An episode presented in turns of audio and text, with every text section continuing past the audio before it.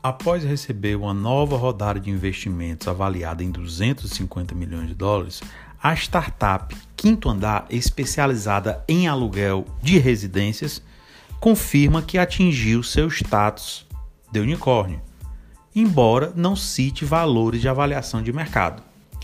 Os aportes foram liderados por fundos de investimentos, dentre eles o SoftBank.